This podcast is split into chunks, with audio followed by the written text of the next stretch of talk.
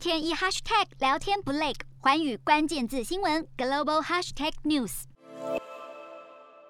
去年一月六号，美国国会山庄暴乱事件依旧历历在目，而这起事件很大程度上反映了军人极端化状况。根据马里兰大学一项研究发现，从一九九零年到二零二一年十一月，至少有四百五十八名跟美军有关的人员触犯受政治、经济、社会或宗教目标驱使的犯罪行为。被纳入该资料库名单中的人员必须符合以下条件：在美国，因为意识形态变得极端化，坚持或拥护使用非法手段以达到目的，曾从事明显受意识形态观点驱使的犯罪行为。另外，研究发现，其中近半数的犯罪活动正是针对美国政府实体、美国军方或执法部门。当中，超过百分之三十的极端分子信奉白人至上主义、白人民族主义、仇外主义或三者兼具。专家表示，美国的军方文化在某些方面可能让部分军人更容易受到极端组织资讯的影响。许多退伍军人试图努力找回在服役期间的那种光荣感，这种感觉可能让他们更容易被一些极端组织所煽动，而走上极端道路。Hello，大家好，我是是环宇新闻记者涂文君。如果你有聊天障碍、话题匮乏，想要跳脱舒适圈，现在只要追踪环宇关键字新闻 Podcast，就可以体验一场沉浸式的国际新闻饗宴。从政治、经济到科技，一百八十秒听得懂的国际趋势，让你一天一 Hashtag 聊天不 lag。